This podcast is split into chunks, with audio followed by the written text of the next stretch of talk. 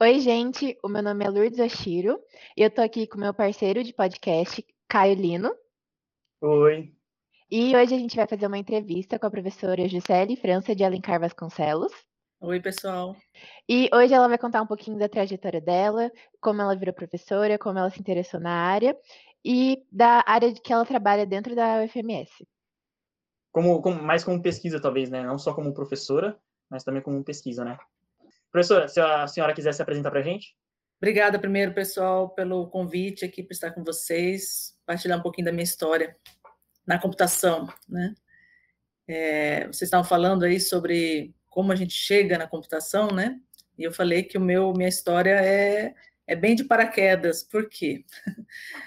Eu, apesar de ter apenas oito anos de Facom como professora, né? Eu já tenho mais de 25 anos de formada. E eu me formei na Facom. E no ano que eu fui fazer vestibular, eu ia fazer, na verdade, engenharia civil. Eu, alguns alunos já ouviram essa história. Eu ia fazer engenharia civil, porque eu queria um curso da área de exatas que não fosse licenciatura. Mas na época, era que ano, professora? Não era muito popular a área da computação, né? Era 1991, foi, foi o ano do meu 90... terceiro ano de ensino médio, 91. 91, que tinha cursos da, da faculdade de computação, era só ciência da computação? Só ciência da computação. Na verdade, não existia faculdade de computação. Ah, é, é. O curso de ciência da computação era dentro do departamento de matemática. Hum, Nem o hum, departamento é. de computação existia ainda, era o departamento Fica, de matemática. Ficava mais perto da área de exatas até, né? Sim, e justamente por isso que eu fui fazer computação. Eu ia fazer hum. engenharia civil porque eu estava escolhendo um curso de área de exatas. E da área de exatas, que eu tinha conhecimento que não fosse licenciatura, na época eu não queria ser professora, eu não queria licenciatura. Eu. É, o mundo dá voltas. E aí eu tinha engenharia civil engenharia elétrica. Eu nem sabia que tinha um curso de computação, nem que era da área de exatas.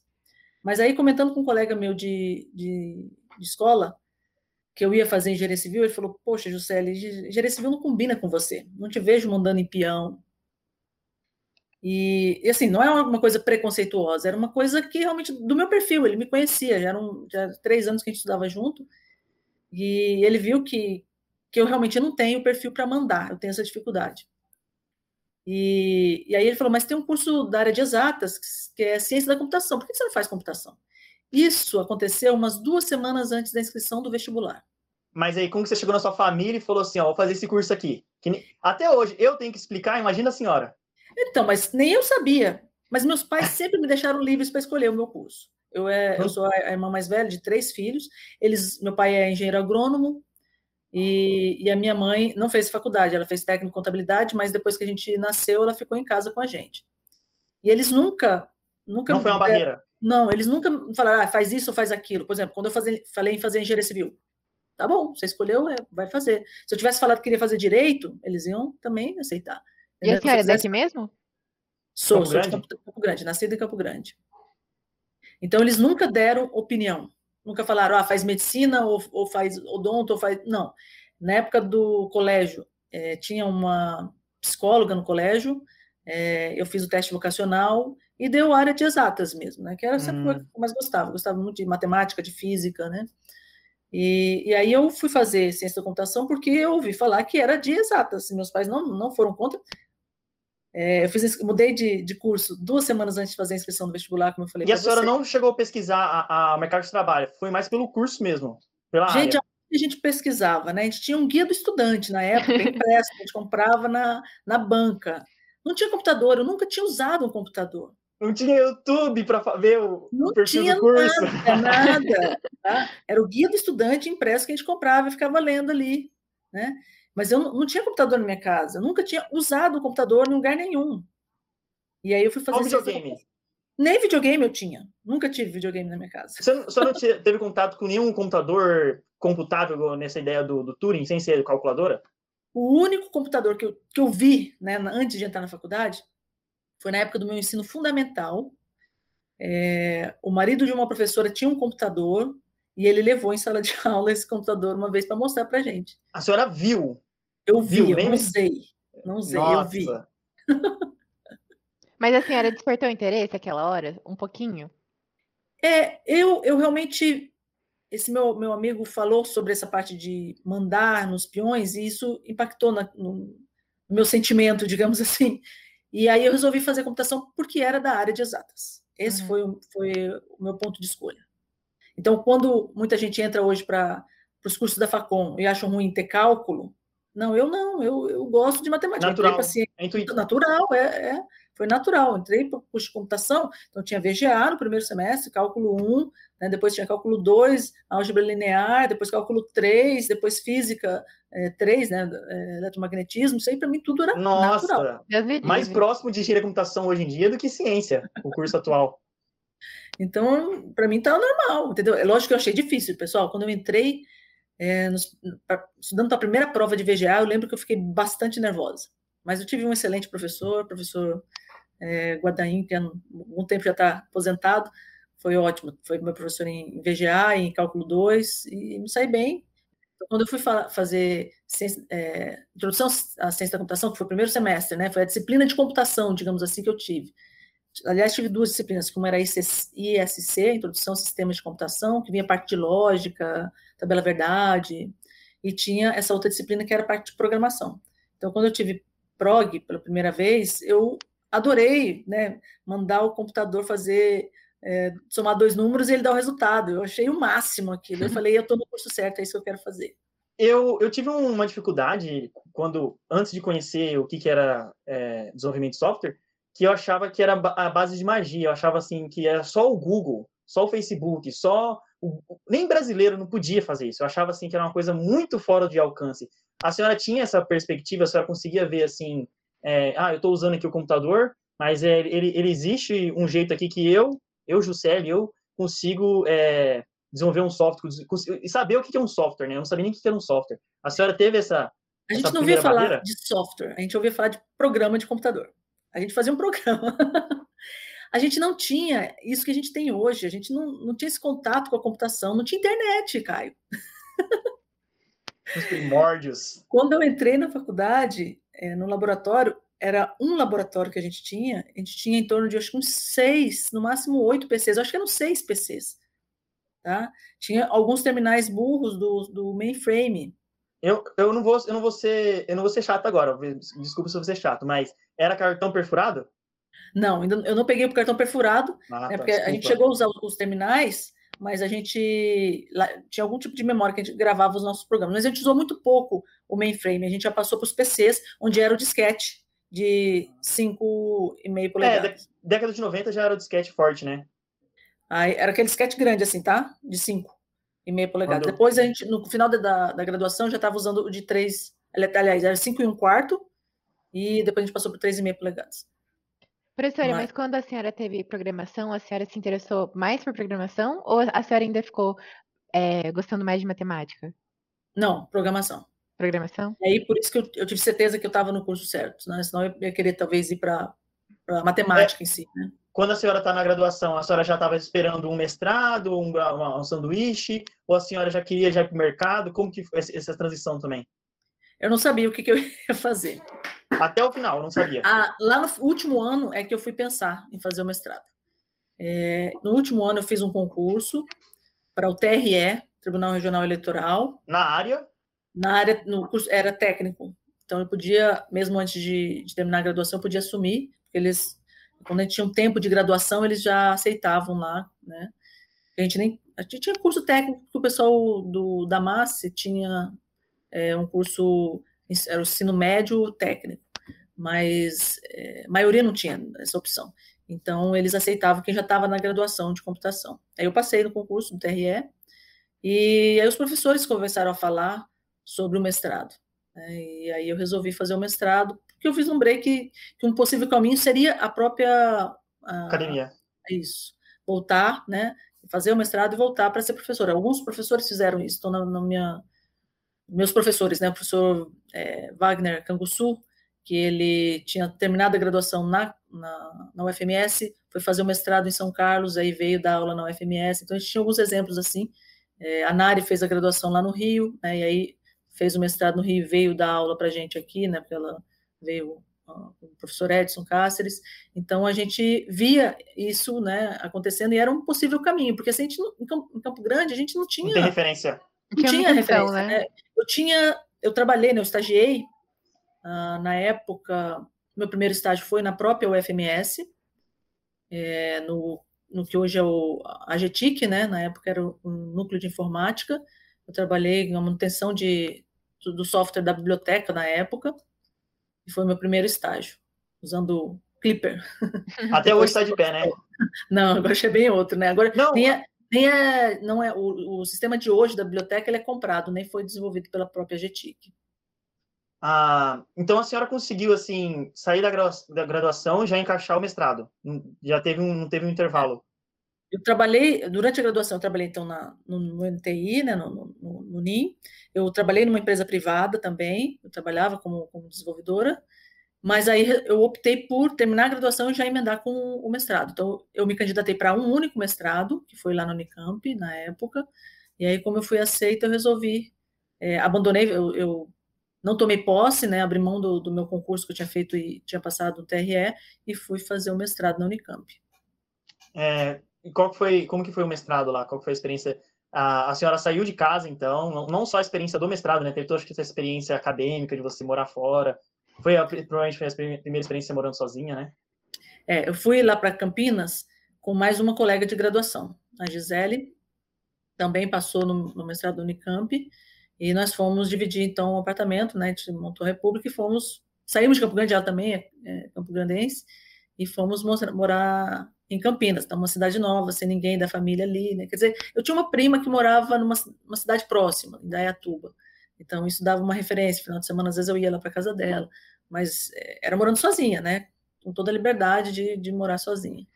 E numa cidade bem maior que Campo Grande, então, uh, Campinas Naquela época era do tamanho mais ou menos de Campo Grande hoje, né? Campinas hoje é bem maior, então era uma cidade maior, é, numa universidade de referência, né? Porque a gente sempre se sentiu meio patinho feio, Campo Grande, né? Interior do interior e tal.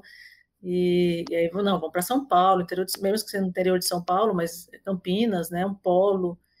E, e era um sonho também, então, fazer um, um curso na Unicamp. Eu não, não tive essa oportunidade na graduação. Até cheguei a pensar, né? Ah, gostaria de fazer uma graduação fora de Campo Grande, mas meus pais não tinham condições de me bancar fora e nem, se, nem sei se deixariam, porque é muito nova também para ir morar sozinho.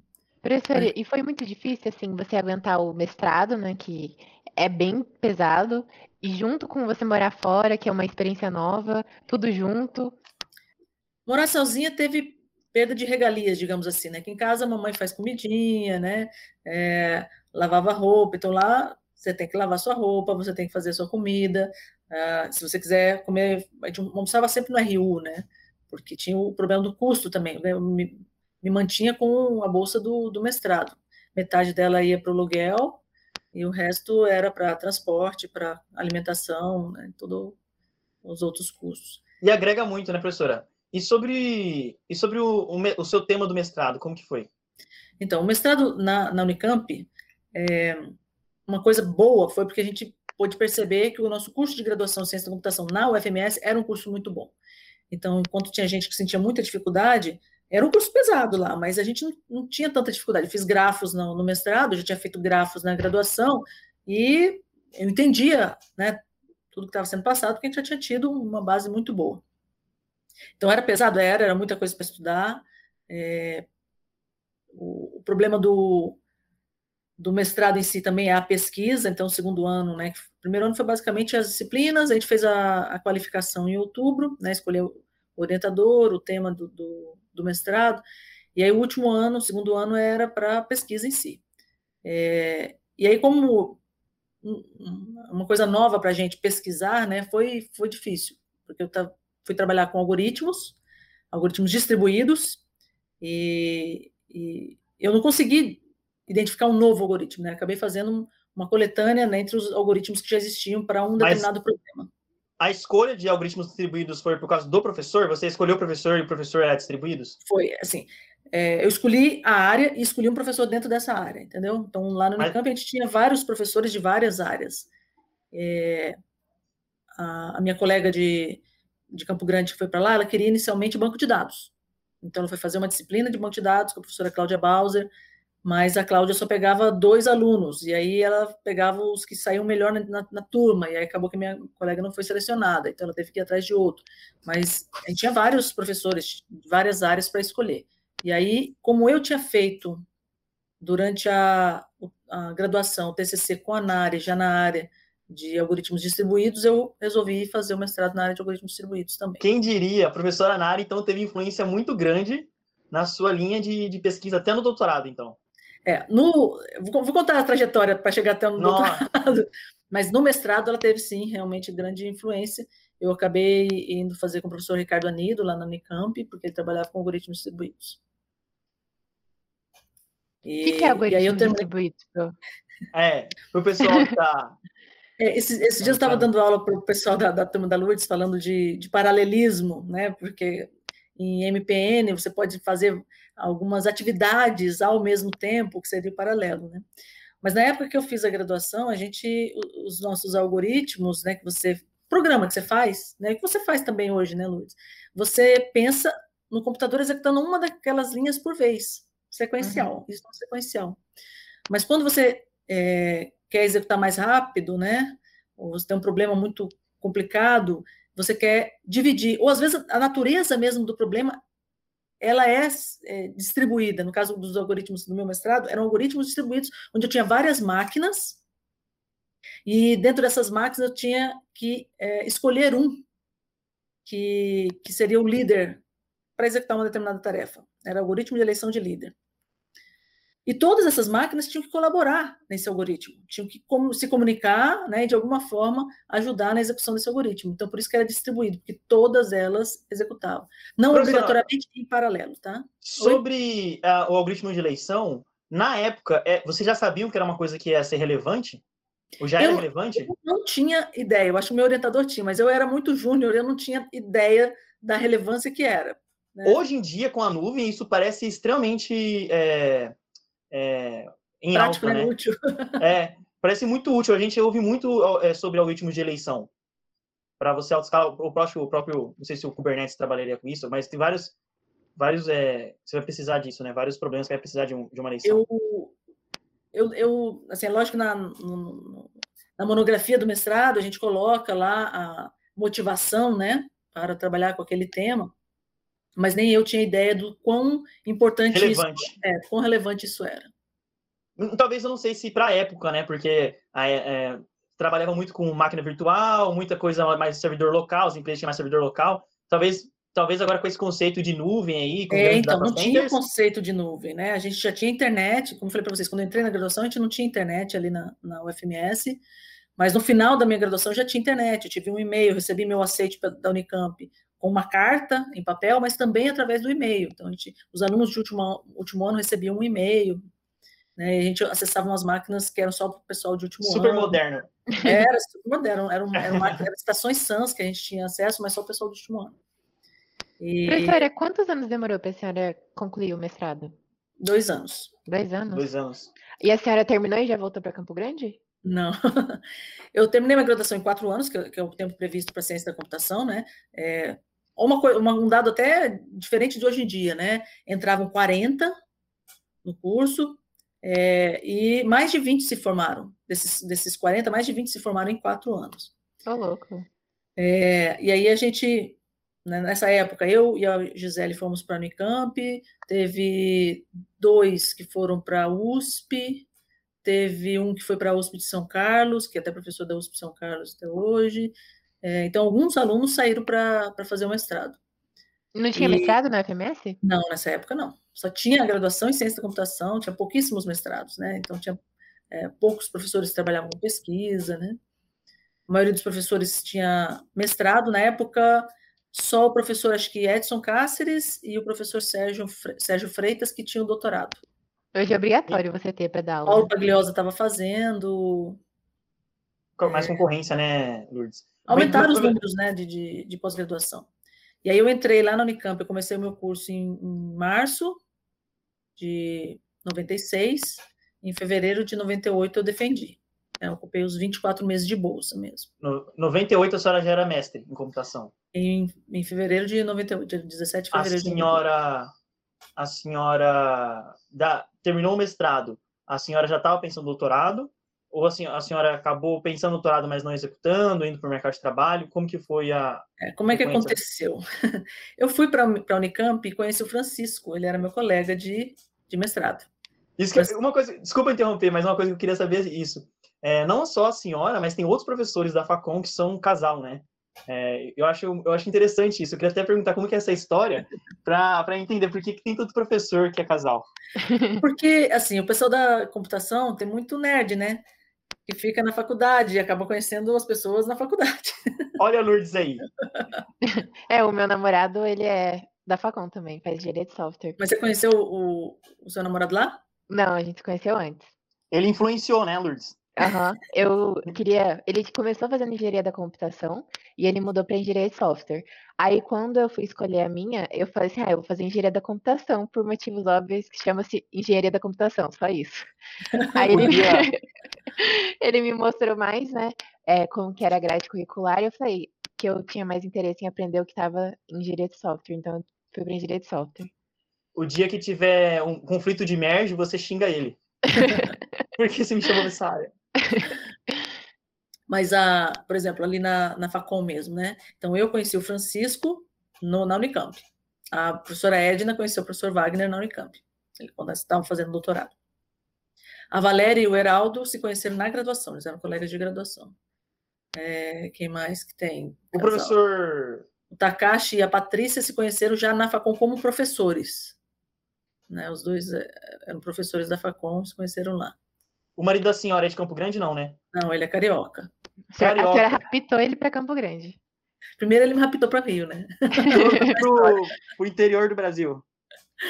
Então, aí eu conheci o Francisco na Unicamp, ele era meu colega de mestrado, ele já era da Marinha, então ele, ele era capitão na época, e ele tinha optado ir para o quadro técnico, né? Ele era um oficial da Armada, mas que optou por entrar para o quadro técnico, né, fazer o mestrado é, para como... na Armada. A Armada seria o pessoal de navio, né? Então, servia em navio, e, e aí ele quis ir para a área técnica, e, e, lá eles fazem uma seleção, né? Eles abrem vaga para curso de, de, mestrado, tem várias áreas, é, e ele escolheu a computação, se candidatou, concorreu com outros colegas, e foi selecionado, foi para a Unicamp. Então, a gente conheceu lá como colegas, estudávamos juntos, começamos a namorar, e aí, no final dos dois anos, é, a gente resolveu se casar e foi, eu fui então para o Rio, porque ele era da Marinha, ele tinha que voltar para a função dele. Foi cedido, né? Então ele foi cedido os dois anos para ele fazer o curso e ele tinha que obrigatoriamente voltar para o Rio de Janeiro. Então aí eu fui raptada primeiro, Lourdes, para o Rio de Janeiro, antes de raptá-lo para o Mato Grosso do Sul. E vocês estudaram a mesma coisa no mestrado? Vocês concluíram o mestrado juntos também? As nossas né? disciplinas foram as mesmas, né? Mas a, o mestrado dele foi, foi em sistemas distribuídos, né, e com o professor Edmundo Madeira, era outro professor. Mas a gente conversava muito sobre, sobre o mestrado, né, de um e de outro, né. Ele, como ele não era da área, né, eu ajudei ele em algumas coisas. Então, eu já descobri a influência para a senhora, já dando spoiler aqui, é, como que a senhora foi para a Marinha? É, ele na verdade era contra, mas eu eu tive mais influência de um amigo nosso, né? Então eu fui, fomos para o Rio de Janeiro e eu comecei um doutorado. Então eu terminei o meu mestrado e em março do, do, de 98 eu comecei um doutorado na área de redes de computadores lá na UFRJ. É, mas aí é, foi um, período que eu estava sem bolsa, é, não estava gostando muito da área do, do doutorado, é, não era na computação em si, né, era, porque lá na, na na COP, o FRJ, são os cursos de engenharia, era na engenharia elétrica, não era na, na engenharia de sistemas. E, então, tive que fazer algumas disciplinas, controles, tinha umas disciplinas que não eram muito a minha área em si. E aí, nesse período, eu soube que tinha, ia ter o concurso da Marinha, nesse ano de 98. Um amigo nosso me falou, Gisele, você não está muito contente? Por que, que você não faz concurso da Marinha? O Francisco não queria que eu fizesse, não. Mas aí eu resolvi fazer, e aí eu passei, então, no concurso, e no, no final do, do, ano de 98 eu parei o doutorado, porque no, em março de 99 eu entrei para a Marinha. Então a senhora não se formou nesse doutorado, né? Não chegou a voltar depois? Não. Então eu tranquei esse doutorado, parei, né? E nunca mais voltei a esse doutorado. Não foi, não foi o, o, segundo que eu larguei, não. Não foi o primeiro que eu larguei, não. Foi, ah. Eu três vezes o doutorado, tá? Mas chegou a ficar muito tempo? O outro também foi um ano, e, um ano e meio, mais ou menos. Eu vou falar, vou contar aqui a história. Se você quiser, quer que eu conte? Não, pode, pode, pode passar. Eu estava até pensando assim, vou, vou perguntar agora. Ô, ô Lourdes, hum. você assim como como primeiro ano hum. em engenharia de software, você já tem alguma visão assim será que será que mesmo que eu vou fazer mestrado? Será mesmo que eu vou fazer doutorado? Você Sim. olhando assim até a história da própria professora, você acha que você vai estar tá pensando em mais para o mercado ou para o doutorado? Academia, meio acadêmico? Eu ainda não decidi. Mas decidiu, eu acho bom a gente saber, né, que a que ela é professor também, a gente como a gente, tipo, é onde eles chegaram, que eles também, tipo, ficaram indecisos, largaram, voltaram, largaram, voltaram, que isso é normal, sabe? Exatamente. Esse, por isso que eu até perguntei. Porque eu mesmo, tem dia que eu olho assim, quando eu vi paralelos, né, primeira vez, falei, caraca, eu vou fazer mestrado. Eu vou fazer mestrado. Aí depois eu não hum, sei, não, acho que eu vou pro mercado, acho que eu vou tentar ganhar dinheiro, é, dinheiro mais rápido agora, né? Aí eu fico, eu também tô nessa. É, eu eu não, não sei ainda, professora, como que, eu, como que eu vou tocar. Vamos ver, cada dia a Deus pertence, mas vamos ver, né? Conta ah, pra gente, Pro. É interessante, professora, essa, essa parte. É. É, então, eu entrei para o 99, março de 99, eu entrei para o curso de formação de oficiais da Marinha, porque, assim, para você entrar como oficial da Marinha, você pode fazer escola naval, que é o pessoal de. de ou vai ser fuzileiro naval, vai ser da Armada, tem um, ou, ou intendente de, de, de, escola mesmo, né? desde do, do, da graduação faz dentro da Marinha. Ou você pode vir já com a graduação, né, fazer o concurso. É um QCO, é um QCO, né? É, o que eu fiz é, é tipo quadro... QCO no Exército, no, no Exército se chama QCO, mas lá na Marinha chama QT, quadro técnico. Quadro então, técnico. Então, então eu entrei pro QT da Marinha, tá? Então eu entrei como lá o, no Exército é aspirante oficial, mas na Marinha os nomes são diferentes. Então eu era é, guarda-marinha, então passei um ano aprendendo a ser oficial de marinha. Né? Então a gente teve disciplinas de história naval, é, teve outro disciplina mundo. de. É outro mundo, nada a ver de computação. Ah, teve mundo. aprender as, as, as, regras de marinha, a legislação de marinha, aprender a, a marchar. a, a história, militarismo, né? É. Então a gente passa ali de março até dezembro no curso, né? Tem, tem prova, tem, tem serviço, a gente já, já, dá serviço, a gente aprende a tirar, né? Tem uma disciplina que é armamento leve tiro, tem, tem disciplinas para aprender a ser oficial. O serviço que a senhora fazia lá dentro depois de formada era mais coisas militares ou a senhora acabou executando mais na parte técnica mesmo? Então depende de onde você vai ser, servir, né? Então durante esse, esse, ano, de março a dezembro, eu fiquei aprendendo sobre marinha e em dezembro eu me formei. E aí a gente é distribuído, né? Então na, no meu meu concurso foram 13 vagas para a área de informática. Teve gente que todo, todo mundo foi trabalhar com informática, mas teve gente que foi para ser suporte, teve gente que foi trabalhar com, com desenvolvimento. Eu foi uma das privilegiadas que fui trabalhar no Centro de Análise de Sistemas Navais. Então, trabalhar com desenvolvimento mesmo.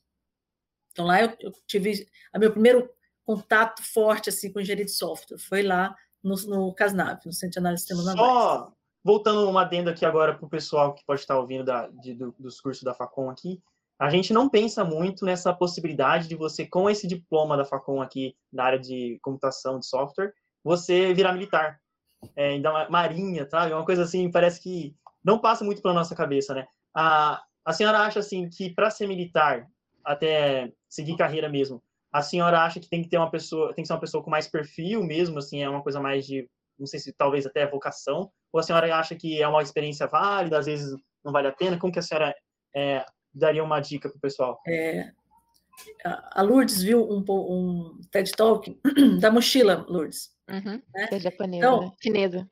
É, ela, Ah, não, da professora de yoga. De yoga é.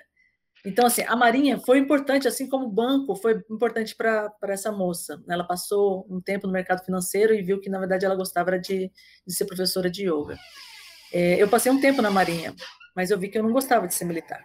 Então, para quem quer realmente seguir carreira, é importante ter perfil. Lembra que eu não gostava de mandar, por isso eu não fui fazer engenharia civil? Uhum, o que, que o militar faz? Mandar, então é o meu perfil. e aí eu passei um tempo, mas foi muito importante naquela época, me deu estabilidade financeira, me deu conhecimento, uhum. oportunidade de, de, trabalhar com desenvolvimento, eu dei sorte, né? eu, eu, eu saí da Marinha quando fui trabalhar com suporte, porque eu achei que o suporte era insuportável. Para mim, né, meu perfil, eu prefiro desenvolvimento. Na verdade, hoje eu prefiro a, a, a ser professora mesmo, né, docência. Mas então nessa época eu fui trabalhar no centro de Centro de Análise de Sistemas Navais, trabalhei com desenvolvimento, é, até por conta de algum conhecimento que eu tive no mestrado, lá eles tinham um projeto que usava sistemas distribuídos, né, então era uma coisa até que tinha relação com o mestrado do Francisco, é, que era Corba na época, que era um, algo que lidava com objetos distribuídos, então fui trabalhar nesse, nesse projeto, com desenvolvimento, né, a, gente, a gente desenvolvia em C++, é, tinha alguns, alguns projetos lá dentro desse centro que eram em Delphi, é, tinha alguma coisa de Java, isso aí era 2000, né? Foi... Só por curiosidade, como que era a visão que a senhora tinha do mercado sobre é, C Sharp e Java, já nessa época? Ai, nessa cê, época, é difícil lembrar, né? Vocês, vocês já falavam assim, Java é, o, Java é o futuro? Já falavam isso? Já, já desde, Java? Java, desde a época da graduação. O Francisco usou Java no mestrado dele, né? Ele implementou em Java. E Java já era, naquela época, 96, 97, já era. O pessoal falava que por conta da portabilidade, né? Tem várias características de Java que, que, que já se vislumbrava isso, né? Então. Tem alguma linguagem hoje para que a senhora tenha essa mesma noção? Ah, eu estou muito longe do, do mercado em si, Lourdes. Então eu não sei mais falar. Porque Talvez seja nosso JavaScript, Lourdes. Nosso Python, nosso JavaScript está tá em alta aí. Eu já ouvi falar também muito de C Sharp, né? E, então eu trabalhei com desenvolvimento, foi lá que eu tive o primeiro contato, como eu falei, com a engenharia de software, porque quando eu fiz graduação, pessoal, eu saí, eu tive uma disciplina na, em ciência que era engenharia de software, né?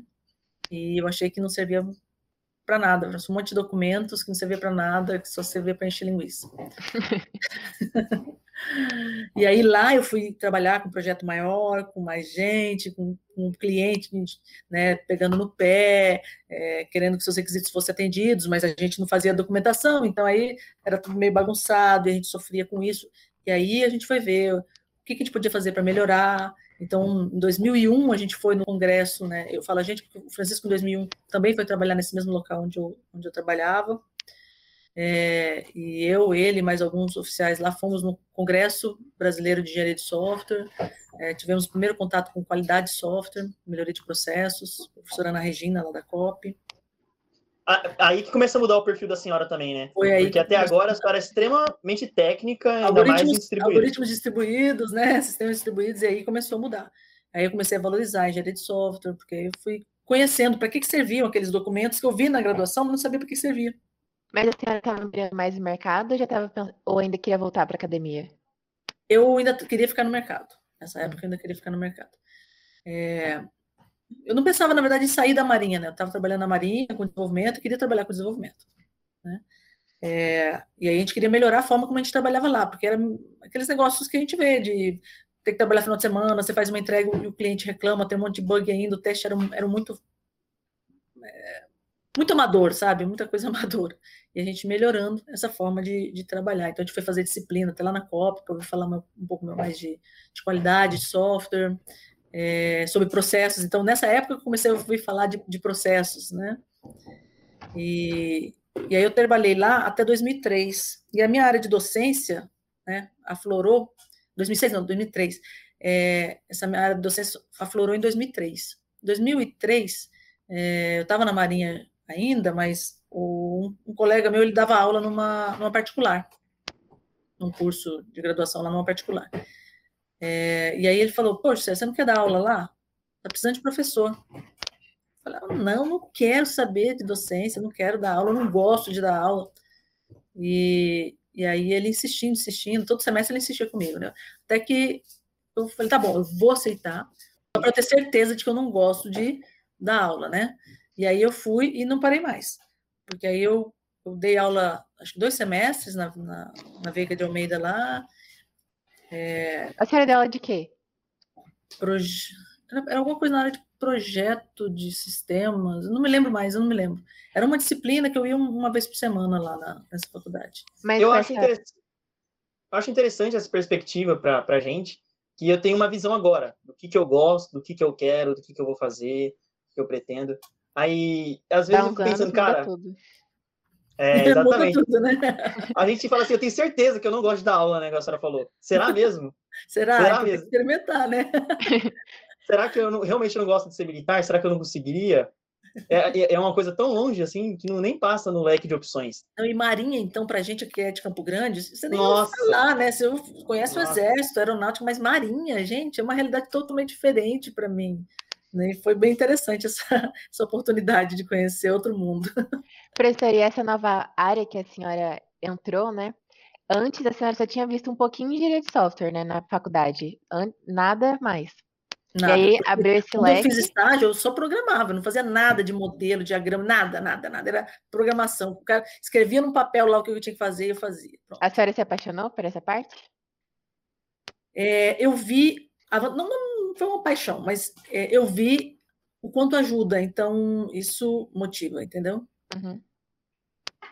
Eu ainda acho ah. mais bonito. A programação eu acho que é a coisa mais bonita, sabe? Então, a senhora teve essa fase é, que dentro da Marinha conheceu a área de engenharia de software, começou a dar valor para a área de engenharia de software, entender que realmente a engenharia de software ela vem para resolver um problema. Se você não tiver o problema ainda, ela não faz sentido.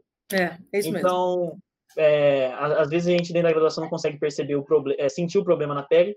E então a senhora começa a ver engenharia de software, consegue aplicar engenharia de software, e a senhora consegue, agora a senhora vai ter tanto a área do mestrado da senhora, que é, é para elas não é, distribuídos, e tanto com agora engenharia de software. A senhora ficou quanto tempo né, ainda na Marinha? Então, eu fiquei até 2003, foi aquele último ano que eu experimentei a docência. Na verdade, eu fiquei até 2004, mas em 2003, no final do ano, mais ou menos, segundo semestre, o Francisco foi transferido. Então, em janeiro de 2004, a gente foi morar em Manaus.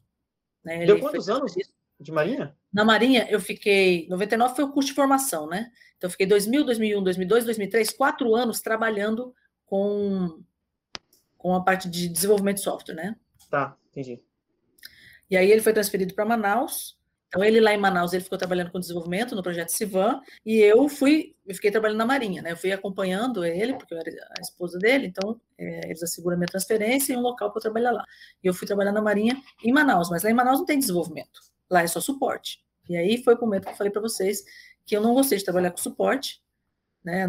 Principalmente num local onde na época estava difícil os recursos, é, peguei um, um, ambiente com a TI desestruturada, sem pessoal, sem recurso para nada, dando muito problema. E você sabe que o pessoal do suporte de TI, ele só lembra quando está dando problema, né? Para reclamar. Mas e, isso que é o, o, a TI boa é essa, você, você não lembra que ela existe. Aí é, é que a TI é boa.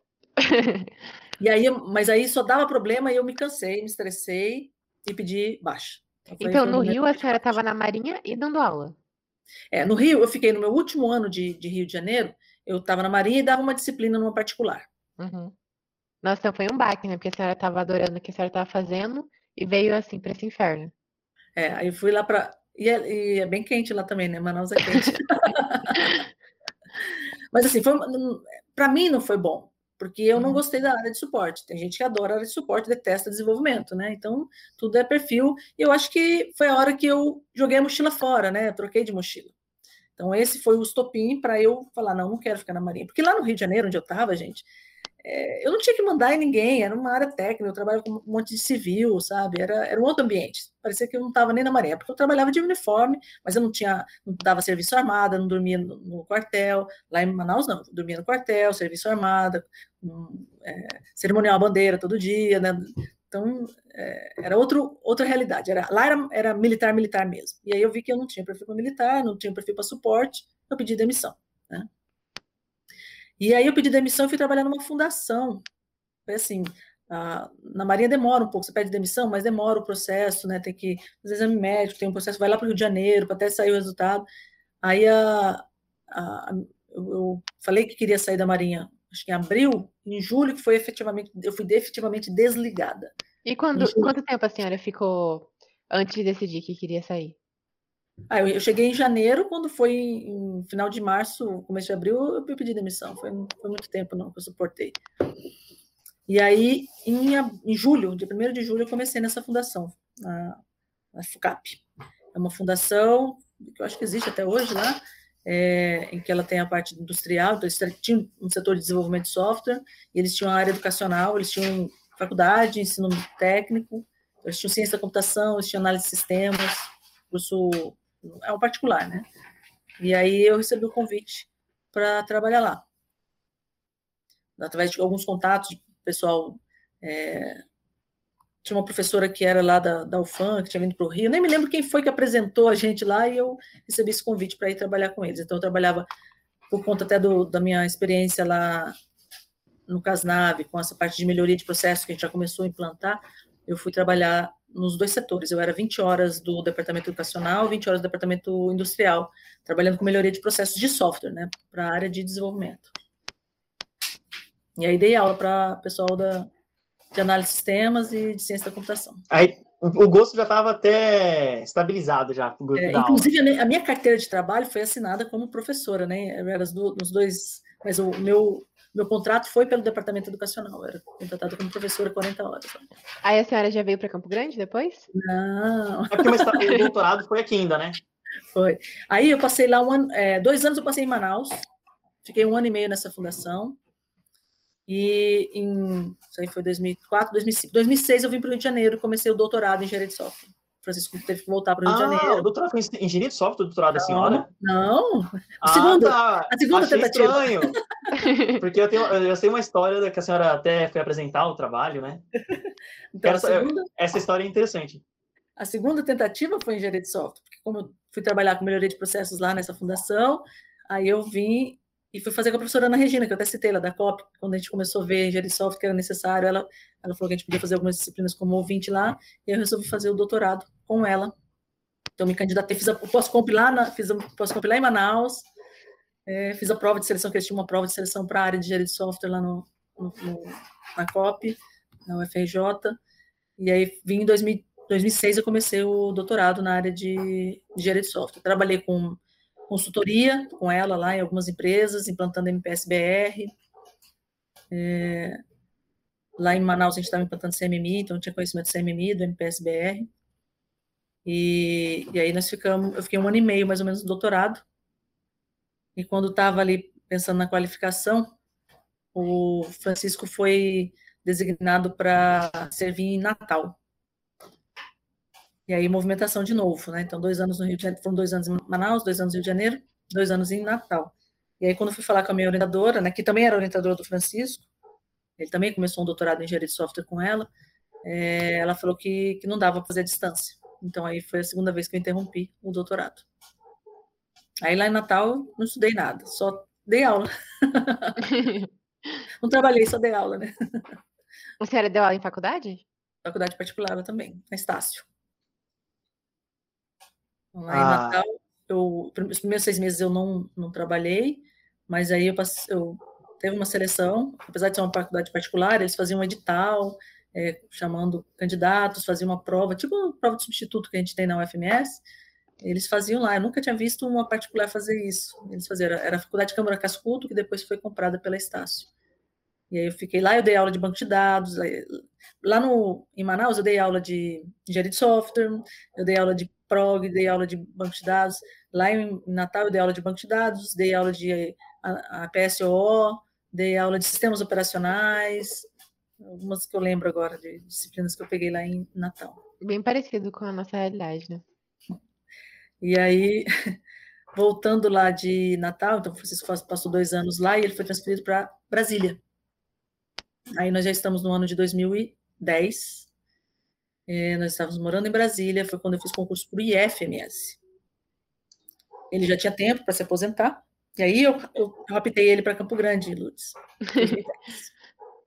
2010 a gente veio, então, eu vim, eu vim no final de 2010, quando estava criando o IFMS. Isso que eu ia falar, estava fundando o IF aqui, né? Ainda lá no centro, em lugar alugado. Não é no centro, não, era lá na Júlia de Castilho. Isso, primeiro em 2010 foi em Júlia de Castilho, depois foi para o centro, né? É, depois foi lá para onde era o latino, né? Uhum. Isso. Então, em 2010 eu vim, na verdade eu fiquei trabalhando lá na esquina da Fernando Correia da Costa com a Bahia, que era ali que ficava a reitoria. E a reitoria não, as pró-reitorias. A reitoria ficava lá perto da igreja Perpétuo Socorro. E aí a gente o, o campus ia começar a entrar em funcionamento. Em 2011 foi a, as primeiras turmas, a gente foi lá para um prédio alugado na Júlia de Castilho. Então eu fiquei em 2011 2012, dando aula no IFMS, nos cursos de graduação, ah, no curso de tecnológico e no técnico. Lá eu dei banco de dados, eu dei Prog 1, Prog, Prog 2, eu acho que também eu dei, engenharia de software também. E por que, que a senhora é, escolheu fazer esse concurso para a FMS? Por que, que a senhora não foi para a FMS, por exemplo? Porque, na, engraçado, né? Porque era para ser.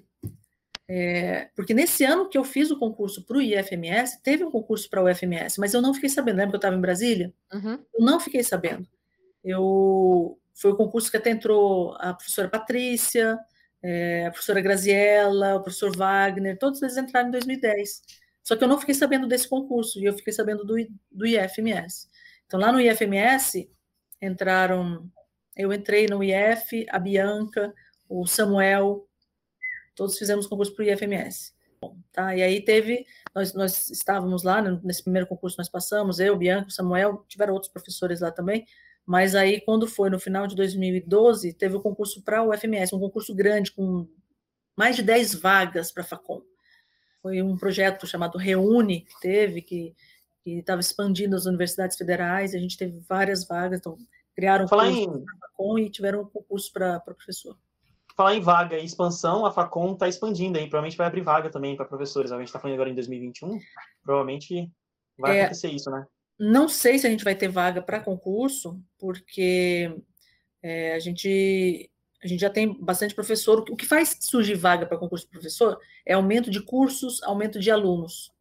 Hum, entendi. Então, quando a gente criou o curso de engenharia de software, quando a gente criou os cursos de, de TADES, né? Então, esse, isso faz criar. No vaga caso, está expandindo fisicamente, fisicamente. Né? Infraestrutura. É. Infraestrutura, mas não cursos. É, você vê que os professores lá, tem vários que estão em salas é, coletivas, né, que estão ali no segundo andar, a gente tem falta de sala para laboratório, para sala de aula, então por isso que está expandindo, né? A gente tem vários laboratórios que não, não tem como funcionar na Facom, é, tem a, a, própria fábrica de software, né, não é mais fábrica de software, é núcleo de, de práticas, de engenharia de software, não tem como funcionar na Facom, porque não tem espaço, então isso fez a expansão física. Porque originalmente o projeto da Facom já era para ser maior, mas na época faltou dinheiro, eles tiveram que reduzir o projeto, então eles estão uh, expandindo, inclusive parece que a parte de, de fundação do prédio já existia ali é, para fazer essa expansão, já era prevista. Mas uhum. então vieram vários professores e eu fiz o concurso. Então tiveram concurso, teve concurso para de TI, não, de teoria, de engenharia de software, banco de dados, né, sistemas operacionais, para a área de engenharia de computação. E aí eu fiquei na dúvida o que, que eu fazia. Eu já, já tinha começado o meu doutorado nessa época. Eu, eu entrei para o IF em 2000 final de 2010. Em 2011 eu fiz disciplinas como aluna especial. E aí em 2012 eu entrei como aluna eh, regular no doutorado. Então eu estava no IF, mas eu vinha para o UFMS para ter disciplinas, para reunir com o professor Edson Cáceres. E aí, né, eu lembro, comecei doutorado em redes, depois em engenharia de software e agora algoritmos paralelos. Por quê? Nessa época, os únicos professores é, da FACOM que orientavam o doutorado eram o professor Edson, o professor Ronaldo. Tinha mais, acho que um, dois. Marco Aurélio. Não, Marco Aurélio não, não orientava doutorado nessa época, não. Era o Edson, Ronaldo. Eu não me lembro mais quem era, mas eram poucos professores. Não tinha professor de engenharia de software que orientava doutorado. Eu queria fazer engenharia de software, mas não tinha. Nem tinha perspectiva da professora Débora e da professora Maristela é, entrarem no doutorado. E, e aí a Bianca, que era muito amiga minha lá, do, desde a época do IF, ela ela, ela já tinha começado o contato com o professor Edson para fazer com o Edson na área de algoritmos paralelos. Ela acabou me convencendo a fazer com o Edson. E não me arrependo, assim, o professor Edson é uma pessoa sensacional também, um excelente professor, um excelente profissional, excelente pessoa. Então, não me arrependo de ter feito com ele, não. É, inclusive, eu queria que a senhora, a senhora puder dar uma detalhada um, um pouquinho sobre o, o doutorado da senhora e o tema do doutorado, porque geralmente a gente fica mais superficial então, e esse podcast aqui, quem vai ouvir é só o pessoal da Facom, às vezes tem alguém mais interessado em entender. Eu mesmo é, tenho muito interesse sobre a área de paralelos e distribuídos, principalmente paralelos. É, algoritmos paralelos, né, a, a Lourdes estava até falando, não sei o que, que é isso, né? É, é quando você quer resolver um problema, como, como o Caio estava até falando no começo, onde tem um problema que ele é muito grande para se resolver é, de forma sequencial demora bastante. Se eu tiver mais recursos, né, imagine que eu tenha, é, quando você vai fazer uma obra de uma casa, construir uma obra, né, se eu tiver só um pedreiro, é lógico que a parede vai demorar mais para ser construída, se eu tiver mais pedreiros, eu faço mais rápido. Então, coisas que podem ser feitas de forma é, paralelizável, a gente pode fazer mais rápido, tendo mais recursos. Mas tem coisas que a gente não consegue. Então, por exemplo, eu não consigo fazer é, o telhado, sei lá, eu não consigo fazer o acabamento da casa. Antes da parede. parede. É, então tem coisa que, que impede de eu fazer ao mesmo tempo. Mas tem, tem coisa problemas paralisáveis, né, professora? Isso. É, então tem, é incrível. Temos, temos, problemas que você pode fazer de forma paralela. Tem coisa que você tem dificuldade, né? Você tem que procurar possíveis soluções para realizar de forma paralela. Mas isso já é comum ou está começando a crescer agora e só as grandes empresas têm? Não, isso, é já caro? tem, isso já Inclusive, tem professora, tempo, né? Mas... Juntando a pergunta da Lourdes, é, eu acho que até o conceito em si de hardware, computação a nível mais comercial, acho que impacta muito nisso. Eu, eu não sei, assim, né, qual, quando mais ou menos começou a ter computadores multicore, e agora, até quando eu era adolescente, tinha a geração de celulares multicore. Então a gente queria muito o celular com mais, com mais, com, com um processador mais forte. Aí depois ficou pensando assim, não, acho que talvez é, chegou um limite de, de processamento no núcleo. Vamos criar vários núcleos, né? Começar a trabalhar com celulares é, multicore. É, isso impacta muito, professora. Faz, faz, faz, tá, anda, é, isso fez com que o negócio mais, é, mais necessidade e realmente deslanchasse e recebesse um, uma importância maior, né? As próprias porque, GPUs, né? É, porque o, o que o Caio está falando é bem isso, Lourdes. A gente chegou num limite onde o computador com um processador, não, não consegui, eu não conseguia fazer é, um, um, processador mais rápido. Então, o que, que eu fiz? Eu coloco vários processadores. Uhum.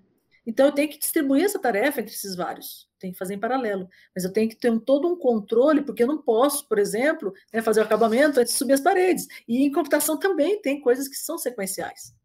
Até questão de conflito de recursos, não sei se fala recurso, professora? Recurso.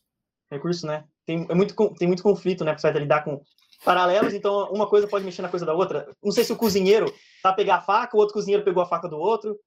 É, a gente, e, é um... inclusive, por exemplo, você vai fazer um, resolver um problema, né? E aí você guarda a tua solução no local da memória. E aí vem outro que escreve no mesmo local de memória. E aí você perde aquela informação que você tinha anteriormente. Então tem que tomar cuidado com essas, essas questões para que você resolva o problema de forma correta. Não adianta nada você resolver o problema, mas não está com o resultado correto. E o trabalho então, de. Desculpa. Então, no doutorado, né, o professor Edson já trabalhava com, com algoritmos paralelos para algumas classes de problemas. É, inicialmente, eu fui trabalhar com bioinformática, né, então, eram algoritmos é, para alinhamento de sequências. Né, quando você vai comparar sequências de DNA, né, você tem que fazer um alinhamento, então tem algoritmos para isso, e é, DNA é, é uma coisa muito grande, então a ideia é você usar o paralelismo para ser mais rápido. É, a gente usa não só paralelismo de, de, de, de processadores, né, mas a gente Até usa de máquinas, né? Máquinas, então a gente usava clusters também, né, que são máquinas independentes, em que a gente distribui o, as tarefas que cada uma vai fazer. Deu uma travadinha. Gente... Deu uma travada. Que a gente, é, a gente usa máquinas a gente usa máquinas, então a gente usava é, clusters, né, que são, são estruturas onde você tem várias máquinas que elas se comunicam, tem uma comunicação rápida, né, uma rede rápida entre elas, você distribui as tarefas, depois você tem que saber como juntar as várias partes que cada uma processou para é, evoluir nesse, nesse cálculo, né, nesse, nessa, nesse processamento que você tem. E a gente passou a usar também as GPUs, né, que são as placas gráficas, que elas têm vários processadores, que executam coisas bem simples. É, então, você tem que também saber como programar para você utilizar a GPU. É, então, Nossa, que legal. Problemas de bioinformática, né, para alinhamento de sequência. Então, no meu, no meu começo do meu doutorado, é, eu trabalhei com isso. E depois, o professor Mongelli, no pós-doutorado dele, ele trabalhou com, com árvore geradora, árvore geradora mínima, então vem de grafos, né? É de você pegar um grafo e tentar descobrir é, qual é menor a... caminho. É, é, é, tem ligação com o menor caminho, tá? mas não é o menor caminho, seria a menor árvore, né? uma árvore que você conseguisse ter os, as ligações. É, você tem as ligações dentro do grafo, ou seja, você, você consegue é, escolher as arestas de menor custo que não deixam nenhum nó de fora. Hum. É, o, um dos, dos artigos. Necessariamente é uma árvore? É, uma árvore. Uma árvore é um grafo unidirecional? Não, ele, nesse caso não era unidirecional, que a gente chamava de árvore, mas é, é porque ele, ele, ele gerava aquele grafo, né? Mas não, não era unidirecional, não, ele era bidirecional que a gente usava. Tá? Uhum. Tá? Mas a gente. É, um dos artigos, o mais antigo que eu usei no meu doutorado, é, o, a pessoa que, que propôs o, o, algoritmo, ele estava tentando descobrir é, ele ia, trabalhava na construção de uma rede elétrica para interligar cidades de um determinado país. Então, cada nó era uma cidade, ele tinha estradas ligando essas cidades, ele queria saber qual era a menor rede, digamos assim, para ele gastar menos. É muito louco quando a gente pega assim um conceito que a gente acha que é extremamente computacional e a gente aplica no mundo real. Se eu não me engano, o Grafos em si, a senhora me corrige se eu estiver errado, é, ela nasce na parte de matemática lá das navegações. Eu não sei Sim. onde nasceu, mas assim, muita coisa você consegue usar, né? representar né? com, com grafo, muita coisa. Né? Metrô, né? Então a gente, é, eu trabalhei no meu doutorado com árvore geradora, a gente pegava vários é, críticos né, dos artigos falavam para usar grafos reais. Então, um dos grafos reais que a gente usou era, era a rede de rodoviária dos Estados Unidos. Então, a gente tentava achar a árvore geradora com base nisso. E então, a senhora pensa em fazer pós-doutorado? Por enquanto, não. Uh, Isso eu já pensei, né? Já pensei. Meu doutorado mesmo, eu queria fazer um período sanduíche, né? Que era um período fora do país, mas aí acabei não indo. É, o, com esse, ainda não sei o que, vai, o que eu vou querer fazer, né? Porque com essa pandemia me atrapalhou bastante. é, como eu falei já em sala de aula, eu tive dificuldade, né? Teve gente que se adaptou super bem no, no, remoto, eu não. Eu tive dificuldade de trabalhar em casa, em me concentrar, em separar as coisas, porque em casa a gente tem a casa com seus afazeres, tem filho, tem outras ocupações que me distraem. Então, acabou que minha, minha pesquisa, na verdade, ficou parada, né? É, eu, eu tenho tenho acompanhado a professora Bianca, que ela trabalha também com algoritmos paralelos, mas ela trabalha com metaheurística, então a gente está em projetos de conjunto, né? Eu colaboro com ela, mas eu quero agora, no ano que vem, ver se eu elaboro um, um projeto na área de algoritmos paralelos para grafos, né? Outros problemas ah, da geradora. O trabalho da senhora do, do, do doutorado, qual que era exatamente o, o problema? Eu não sei se eu peguei bem o, o problema, e a senhora chegou a apresentar ele fora, né, professora? Era árvore geradora mínima. Né? Árvore geradora mínima. Então, algo de paralelo para a árvore geradora mínima. Então, a gente propôs um algoritmo diferente, a gente criou um algoritmo diferente, é, em, em, colaboração, é lógico, né? Tinha o meu orientador, tinha o professor Mongeli, que também fazia parte do grupo, o professor Siang, lá da USP, que fazia parte do grupo. E Já... na época a gente apresentou, meu, meu último artigo né, do doutorado, a gente apresentou é, no, no, no congresso, no, no SBAC, que aconteceu em Lyon, na França. Já, já, já usava GPU na época ou era só Sim. na CPU? Não, GPU. A senhora fez... GPU. GPU a senhora fez. É, a senhora apresentou aonde? Em Lyon.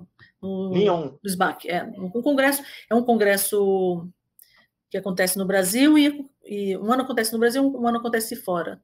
É, já aconteceu até aqui em Campo Grande, depois que eu, que eu apresentei no doutorado, é, aconteceu aqui em Campo Grande, não sei se foi 2009 ou 2008, 2008 eu acho que ele aconteceu aqui em Campo Grande. Não, 2008 foi quando eu fui apresentar. 2009, então, que ele aconteceu em Campo Grande. E sua filha, prof? Que quando que, que, ela veio para a senhora? Como que ela impactou? Então, no meio do meu doutorado. eu comecei o doutorado em 2002, né, eu estava no IF ainda, é, em 2003 2013, quando eu fui para o UFMS, eu engravidei. Então, em 2014, ela nasceu. Foi no meio do doutorado. É lógico que isso impactou, né? Porque eu tive que ter prioridade para ela nesse momento, né? Então, eu fiquei um tempo afastada, sem, sem me dedicar a nada ao doutorado, até tranquei o doutorado nesse período, em 2014 eu fiquei com ele trancado, e, e aí em 2015 eu voltei. Professora, e como ser mulher impactou a sua vida profissional, no mercado, na academia, ser mãe no meio de tudo isso? Na área da computação, né? Uhum. Até no exército, ou na marinha, né, que deve ser predominante homens, né? Então, é, na minha, quando eu entrei, quando eu fiz a, o vestibular para computação, acho que engenharia eram bem menos mulheres do que homens, né? engenharia civil, engenharia elétrica, né, que eu pensava em fazer. Mas é, na computação era, sei lá, acho que 60% homem, 40% mulher, uma coisa assim. Era, era, perto de 20 mulheres, era um pouco menos, né? Eram 40 vagas, mas é, eu acho que eram não sei se eram 16 mulheres e 24 homens que passaram no vestibular. Então, tinha um, um número grande de mulheres na computação nessa época. Tanto que, se vocês procurarem algumas pesquisas sobre isso, no começo tinha muita mulher, na verdade tinha mais mulher no começo do que homens. Depois é que virou uma, área mais masculina, digamos assim.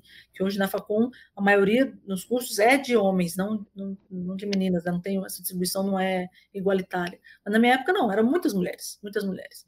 E, e eu, na verdade, eu não senti nenhum. Eu não estou tentando me lembrar se eu senti algum preconceito, né? Minha, durante a graduação, não, porque assim, as meninas saíam tão bem quanto os homens nas disciplinas, tá? Então, eu e meus colegas, a maioria acho que da, da turma que se formou eram, eram mulheres. A professora Ana Karina é da minha turma, né? não sei se vocês já tiveram aula com ela. É... Eu estou tendo com ela agora. E a gente formou junta, e durante a graduação não tivemos, ah, ah, porque os homens saíram melhor. Não, as mulheres também se saíram bem. Uhum. É, na Marinha, né, das, dos 13 vagas que eu falei que eram de computação, era também distribuído, homem e mulher, a gente não sentia esse preconceito. É, o militarismo, a gente vê é uma, uma, carreira que mais homens estão mesmo, mas eu sempre tive, todos os locais que eu trabalhei, sempre muito respeito, é, né, pensar em alguns lugares, os homens não querem é, obedecer às mulheres, digamos assim, porque a gente, como era tenente, né, tinha uns sargentos muito mais velhos do que eu, que eles eram subordinados a mim. Mas eu, eu nunca enfrentei, então Posso, posso ser minoria? Posso ser minoria, mas eu nunca enfrentei isso.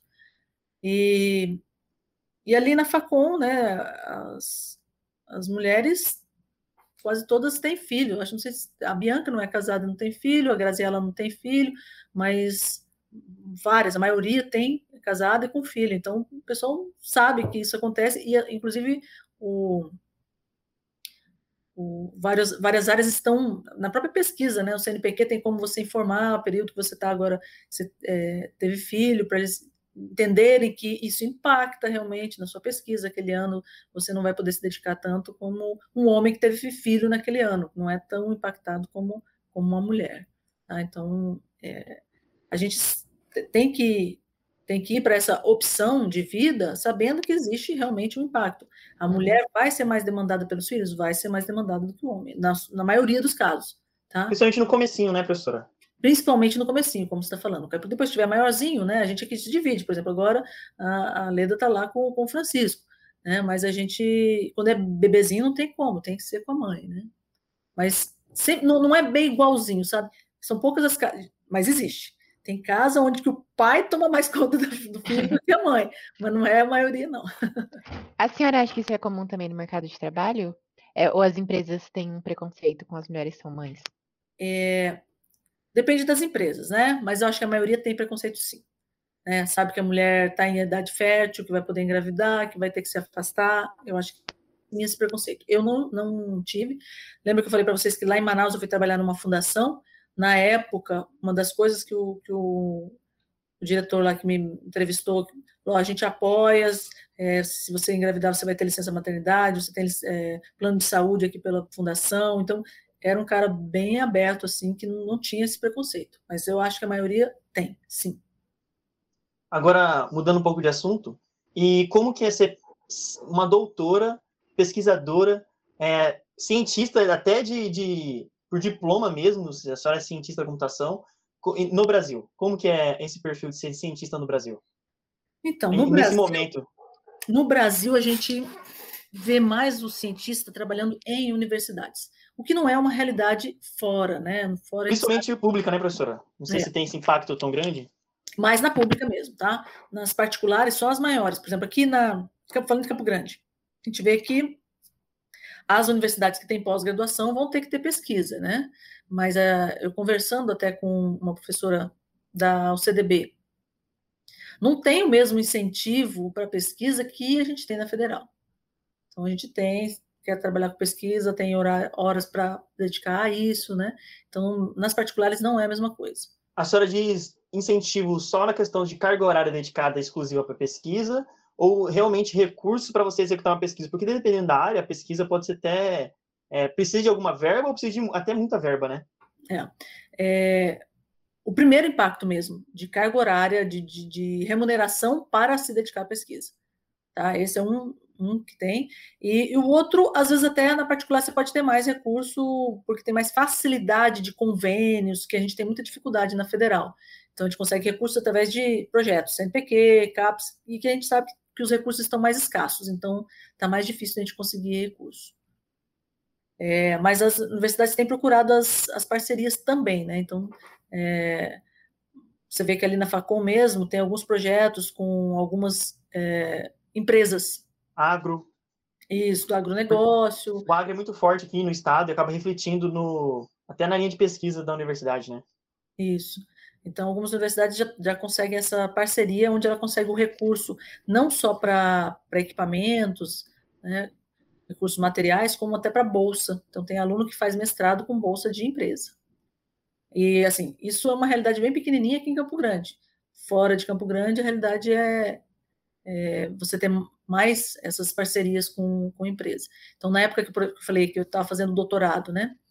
Estava fazendo doutorado com a professora Ana Regina na área de engenharia de software. A gente, eu não tinha bolsa, a bolsa estava escassas, mas a gente tinha projetos de extensão, onde a gente prestava serviço nas empresas de consultoria na área de qualidade de software. Então, ganhava uma bolsa pelas das empresas, digamos assim. A senhora, quando foi apresentar o projeto do doutorado é, fora do Brasil, a senhora teve um incentivo financeiro para essa parte também? A, a universidade, a Universidade Federal me deu algum recurso, é, como aluna de doutorado, que eu era fazer doutorado aqui, então tinha um projeto que tinha recurso. Hum, lógico que assim, os recursos que eu, recebi, que eu, recebi não foram suficientes para bancar minha viagem toda. Passagem, né, é, despesas de alimentação, inscrição, que é muito cara, a inscrição em congresso fora é muito cara. Mas eu recebi recursos da universidade e recebi também da, da Unicamp, por causa de um projeto que o professor Edson Cáceres fazia parte, né? Então foi encaixado lá também, recebi diárias desse, desse projeto.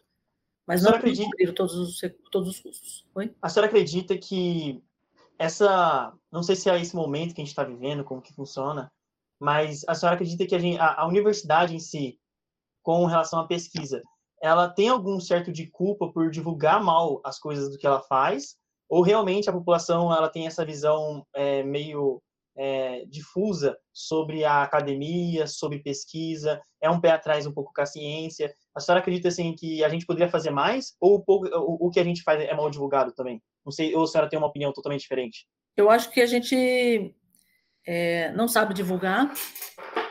Eu acho que é um problema porque a gente, a gente, divulga nos meios acadêmicos. Então, a sociedade em geral ela não tem conhecimento do que a gente faz. É, e às vezes tem um pouco de dificuldade de porque com, na computação mesmo, tem alguns projetos que são muito teóricos, que o pessoal não, não enxerga na prática como que isso vai afetar, aplicar. então, é, como aplicar. Então, a gente tem essa dificuldade de, de alguns, de alguns projetos é, da área de teoria, a gente tem dificuldade de divulgar. Mas eu acho que a gente poderia, de alguma forma, fazer alguns projetos em que a gente é, buscasse um impacto maior na sociedade, entendeu? Para poder ganhar, digamos assim, a sociedade para apoiar a pesquisa. Ah, eu vejo isso, acho que tá, na matemática tem muito disso, que é, muitos matemáticos da Idade Média, muitos matemáticos antigos, criaram muitas coisas que não tinham aplicabilidade.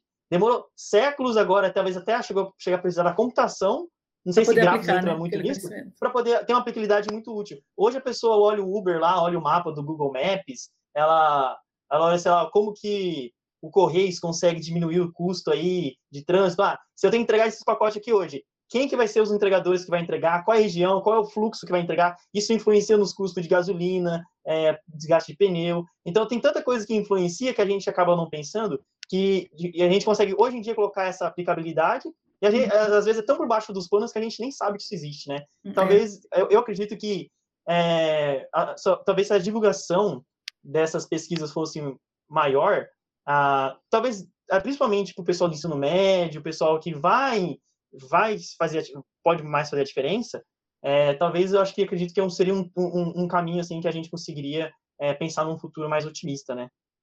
É, eu acho que um, um ganho para Campo Grande foi aquela reunião anual da, da SBPC, que foi uma oportunidade que a nossa sociedade local teve de ter é, contato com muita coisa de ciência que não, não se tinha ideia. É, então, foi um, uma coisa que nunca tinha acontecido aqui e foi um, uma forma, porque eu não sei se a gente tem os veículos né, de como, como chegar nessa população. É, É lógico que vários, há vários anos as, as, as escolas têm seus projetos de feiras de ciências para tentar mostrar dessa importância da ciência, né? Mas nem sempre nem sempre é levado a sério ou, ou faz um projeto que realmente impacte.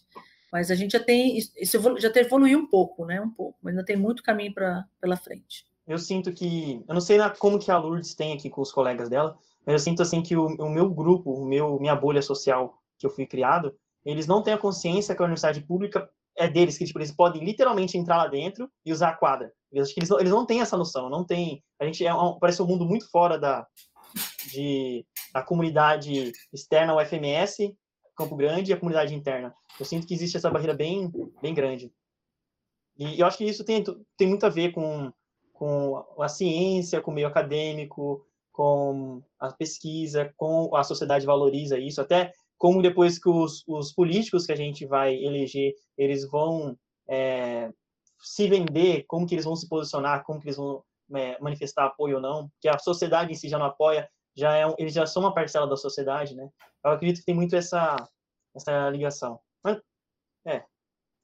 Tem mesmo, a gente não, você vê que a sociedade não sabe que a universidade é pública. Uhum.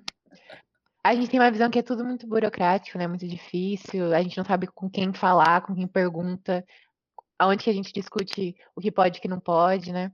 Então a gente acaba afastando mesmo a comunidade da, da universidade. E, professora, a senhora, depois de docente da FMS, foi para o doutorado, né? A senhora então, ficou docente fazendo doutorado? É, eu tive o incentivo da universidade, eu fiquei dois anos afastada, uhum. ganhando meu salário para me dedicar ao doutorado.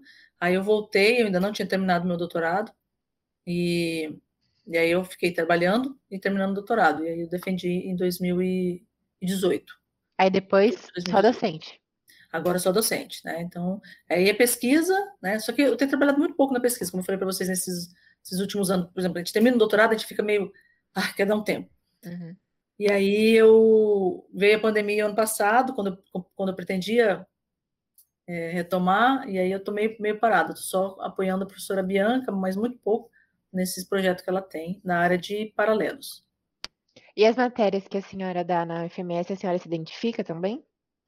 Então, eu fiz o concurso para engenharia de software, né? Naquele concurso grande que eu falei, que teve uhum. várias áreas, eu optei por fazer o concurso para engenharia de software porque eu achei que era a, onde eu tinha mais chance, por, pelo histórico, né? Já ter começado um doutorado em engenharia de software, ter trabalhado de experiência prática na área de melhoria de processos, né? Na área de engenharia de software. Então, eu fiz, optei por fazer o concurso para engenharia de software. Mas a senhora orienta alunos além da engenharia de software, como TCC ou pesquisa? Até agora, eu só orientei alunos de TCC e foi na área de, de melhoria de processo. O pessoal sempre vem... Por escolha, por escolha da senhora? É, por escolha minha e a maioria dos alunos que veio trabalhar comigo é porque tiveram MPN comigo, gostaram de MPN vieram procurar se eu tinha algum projeto na área de MPN. Talvez... Mas eu já tive, eu já tive aluno que me perguntou se eu estava com algum projeto de pesquisa na área de paralelos. Mas aí eu, eu não. Na época que eles procuraram, eu não estava. E aí eu não, não orientei ninguém na área de, de paralelos ainda não. Talvez agora com essa conversa e fique mais divulgado que a senhora, além da parte de software, a senhora também gosta da parte tanto distribuídos lá do mestrado. Também eu não sabia que a senhora mexia, mas eu sabia que a senhora gostava da parte de paralelos, fez doutorado em paralelos. É, eu, é um leque que aumenta aí. Eu falo aí com, com os meus alunos que eu quero dar aula de algoritmos, algo prog 1. porque o meu doutorado é na área de algoritmos, né? E eu gosto desse primeiro contato dos alunos com a computação. Eu tive essa experiência nessas particulares em que eu dei aula e lá no IF também. Eu acho que eu podia hum, voltar para é, lá no IF também. Travou. Eu queria voltar para essa para essa área mas por enquanto o pessoal da engenharia de software tem precisado de mim, apesar de a gente ter tido professores novos, né? O Hudson entrou no último concurso para engenharia de software, o Aldrin também engenharia de software, mas a gente tem a, Patrícia que está afastada, a gente teve a Débora e a Maristela que se afastaram do pós-doc, então aí estava sempre precisando de gente e eu acabei ficando na engenharia de software. Mas vamos ver e como que foi o como que foi o período que a senhora atuou no LEDs? Eu o que não, a senhora fazia lá? Não, não, eu não, não, quer dizer, eu não fui professora do LED, nunca fiz pesquisa no LEDs, né? Uhum. É como a gente é, eu fiz concurso para engenharia de software, eu sou uma das professoras, mas eu nunca atuei em nenhum projeto do LEDs que eu estou lembrando, acho que não. Ah, tá, eu achei que essa área tinha. Não. Acho que não. Não sei se eu ajudei em algum projeto, agora estou pensando, mas eu acho que não, porque como eu estava fazendo doutorado na área de algoritmos paralelos, aí eu procurei ficar só com algoritmos paralelos na área de pesquisa. Né? Uhum. É, eu já trabalhei assim, uh, alunos que foram é, trabalhar em empresa com MPN e que eu dava apoio, é, tirar dúvidas, né? Às vezes até o Francisco ficava junto comigo também em projetos de modelagem, em que os alunos faziam modelagem em empresa e a gente é, só dava o apoio, revisando alguns projetos, dando algumas dicas para os alunos. E a senhora tem algum plano para o futuro? Não. Tá totalmente aberta. Senhora... Totalmente aberto. A senhora. Hoje...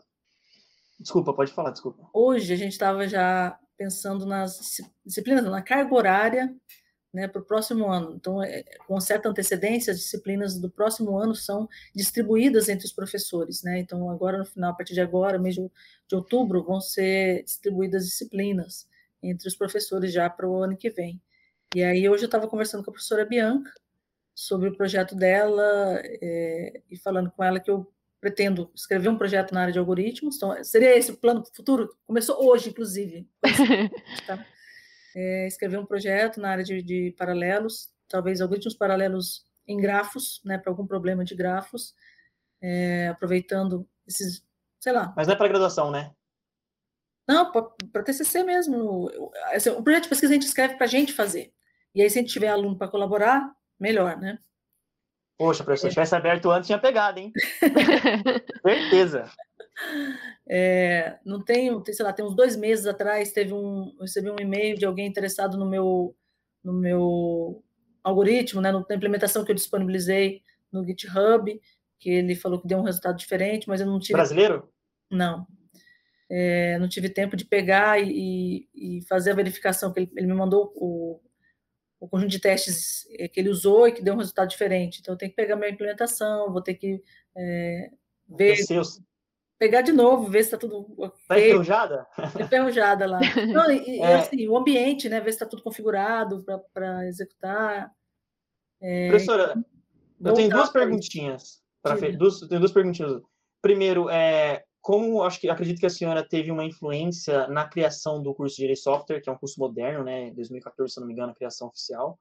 Ah, qual que é o, o, impacto que a senhora é, viu no curso de Engenharia Software? Qual que é o perfil do curso de Engenharia Software que vocês da Facom na hora de criar o curso pensaram? E, e, e para finalizar, uma dica que a senhora dá, é, não só para os calouros que estão entrando, mas assim, olhando o, a história que a senhora contou para gente, da sua própria história, é, como que as coisas não são não são definidas na graduação, né? A gente é muito imediatista, a gente tem muito essa perspectiva imediata, e como que a senhora poderia dar a dica da gente, assim, mercado de trabalho, inclusive esse momento bom do mercado de trabalho, a gente estava conversando antes da, daqui, é, tá, a gente está num momento aquecido, a gente está num momento de valorização, né? E, é, a senhora estava contando que prometeram muito para a senhora, não, TI vai ser a área do futuro. E a gente acredita que esse seja o futuro que a gente tanto, que tanto prometeram, né, professora? É isso mesmo, a gente está no, no, no, momento favorável para essa, essa área aí do, do futuro. Mas qual foi a sua outra pergunta mesmo que eu perdi? Da criação do curso de engenharia de software, ah, do curso sim, moderno. Curso de engenharia de software, é. Então, a gente tinha é, engenharia de computação, mais ligado com a parte de, de hardware, ciência da computação, software, mais um software é, mais científico, né? E, e, sistemas de informação, que não precisa obrigatoriamente ser desenvolvimento. Antes era análise de sistemas, né? Mas é uma parte mais gerencial. Então, a gente é, viu que tinha essa lacuna de um curso mais voltado para o desenvolvimento de software, né? Que é a engenharia. O que é engenharia? São os passos necessários para a construção de um software, né? Então, é, a gente viu que existia essa possibilidade e, e eu acho que deu muito certo. É, o, as disciplinas que a gente colocou, né, tinha poucos cursos de engenharia de software disponíveis no Brasil, eu nem sei agora como é que está, não, não, pesquisei mais, mas a gente, a gente teve aluno que veio de São Paulo para fazer o curso de engenharia de software, porque não tinha muitos no Brasil, e ele achou que o nosso era melhor, o garoto que tinha condições de... de pela grade. Pela grade, né, disponível. É... Ah, a senhora acredita que o curso de engenharia de software hoje ele tem uma identidade própria, até nível, assim, fora do, da Facom? Acredito. É, ele tem um, um, uma certa dificuldade quando o pessoal vai para pós-graduação, porque o mestrado é em ciência da computação. Tá? Então, mestrado é em ciência da computação, e aí tem coisas da área de teoria que o pessoal em engenharia de software não vai ver. Então, é realmente um curso mais voltado para o mercado, mas que não impede. Né? Então, já vi vários alunos puxando disciplinas de ciência, né? fazendo grafos, é, fazendo LFA, fazendo disciplinas que são voltadas para a ciência, mas quando você vai fazer um pós-comp, por exemplo, você vê que é, tem toda uma. Tem 20 questões de matemática lá do pós-comp que o pessoal de engenharia de software vai penar, porque não tem essa base no curso de engenharia de software. Então, o pessoal Hoje que fazer pós-graduação, ele precisa ter um, um, algo a mais, né? uma dedicação um pouco a mais. Hoje... Mas para o mercado, eu acho que, que é o nosso foco, a maioria vai realmente para o mercado. O tem uma identidade boa. Tem uma identidade boa, tá? uma, uma grade muito boa, eu vejo isso. Ah, hoje o curso, em, 2019, em 2021, o curso já está completando sete anos, né? A senhora já tem um feedback do, do pessoal, dos meus formados, como que é? Não, não tenho esse acompanhamento. Talvez a professora Jane tenha é, algum contato com os egressos, mas eu, que é coordenadora de curso, né? Mas eu não, não tenho como é que tá, como é que esse pessoal. Estou tendo agora, né? Por exemplo, de gente que acabou de se formar, tem, tem gente trabalhando lá com a, com a Lourdes, né? O Wellington, é, o César acabou de se formar, a Ana Gabriele acabou de se formar, então esse negócio da pandemia também está expandindo os horizontes do pessoal, porque eu não preciso mais estar Fisicamente? Né? Fisicamente. Isso eu vi acontecer, a primeira pessoa que eu vi acontecer isso foi o professor Geraldo, não sei se você chegou a pegar no, na Facom, eu acho que não. O professor Geraldo, ele era que dava a disciplina de MPN, ele fez o mesmo concurso que eu para Facom, na vaga de engenharia de software. E, e ele, em, sei lá, alguns anos atrás, agora não vou saber, 2000, acho, que, acho que foi início de 2017, foi quando eu peguei, peguei MPN pela primeira vez ele foi para o Canadá, mas é, ele pediu um afastamento para acompanhar a esposa dele. Enquanto saía a documentação, é, já estava afastado, ele conseguiu um trabalho remoto. Ele trabalhava para uma empresa de Nova York, estando no, aqui em Campo Grande. E ele fez ciência, ele fez ciência da computação, ele fez sistemas de informação, ele formado em sistemas de informação, tinha feito mestrado com a professora Maria Estela na área de, de modelagem de processos, e aí ele estava trabalhando para fora. Então, já naquela época, 2017. Agora eu acho que isso aí ampliou muito mais. Agora, os. Você estava falando do... do. Do curso de engenharia de software e dica pro, não só para os calouros, né, mas também para o pessoal que está formando. É, então. É, a gente, você viu pela minha história que eu passei por, por várias experiências. Locais diferentes que eu morei, tipos de atividades que eu desenvolvi, né? E... Nada planejado. Nada, nada planejado. Como que eu ia planejar que eu ia, eu ia fazer isso? Não. Então você, você planeja, você planeja as coisas e as coisas mudam, né? Qual era o meu planejamento quando eu saí de Campo Grande para ir para a Unicamp? Era terminar meu mestrado e voltar para um concurso que iam abrir para mim. Oportunidades, né, que vão surgindo. Então as coisas as coisas vão acontecer, pessoal. Não adianta que vocês, ah, vou planejar como vai ser minha carreira. Não, não vai ser assim. Mas é importante fazer os planos? É importante fazer os planos. Você não pode também ficar esperando que as coisas aconteçam. Tá? Então, é importante você se dedicar né, naquilo que você está fazendo, naquilo que você pretende fazer. A dedicação é que vai ser recompensada. Então, as coisas não são de graças, né? Já ouviram falar daquele there's no free lunch, né? Não tem almoço grátis. É, você vai alcançar os seu, seus objetivos, você vai ter sucesso se você se dedicar naquilo que você estiver fazendo. Agora, vão surgir opções que você nem vislumbrava. Então, você hoje está fazendo a graduação aqui, você nem sabe, mas pode ser que daqui um ano, dois anos, você receba uma proposta de trabalhar numa empresa do Canadá, por exemplo. Sei lá. Então, uhum. coisas não planejadas acontecem e que podem virar suas opções. Trocar suas opções. Eu não planejava me casar e morar no Rio de Janeiro. Aconteceu. Né? Sim. No meu pouco tempo de graduação, eu já tinha também planejado tudo que eu queria fazer. E em seis meses já virou tudo. eu... eu tenho algumas pessoas que têm um planejamento e que mais ou menos às vezes vão seguindo. Né? Então, uhum. eu tive um uhum. aluno de engenharia de software que é, ele entrou para fazer engenharia de software, ele lá de São Paulo, ele veio fazer a graduação aqui, ele escolheu o curso de engenharia de software especificamente, um garoto muito bom, com fluência em inglês, bem dedicado, é, e ele veio planejando experimentar tudo na faculdade, então ele experimentou é, iniciação científica, ele fez estágio, ele, é, experimentou várias coisas para construir o que ele queria, que era ir para fora do país, e aí ele foi fazer o, o intercâmbio, né? Ele fez o estágio na Alemanha e depois foi contratado na Alemanha. Não sei onde ele está agora, mas ele se formou e estava com contrato para uma empresa e ficar trabalhando lá na Alemanha. Mas a, as coisas vão evoluindo. Agora, você tem que, você tem que ter objetivos, você tem que percorrer, sim, porque as coisas não não caem assim também do céu. Para alguns caem, mas para a maioria não. São resultado de esforço, tá?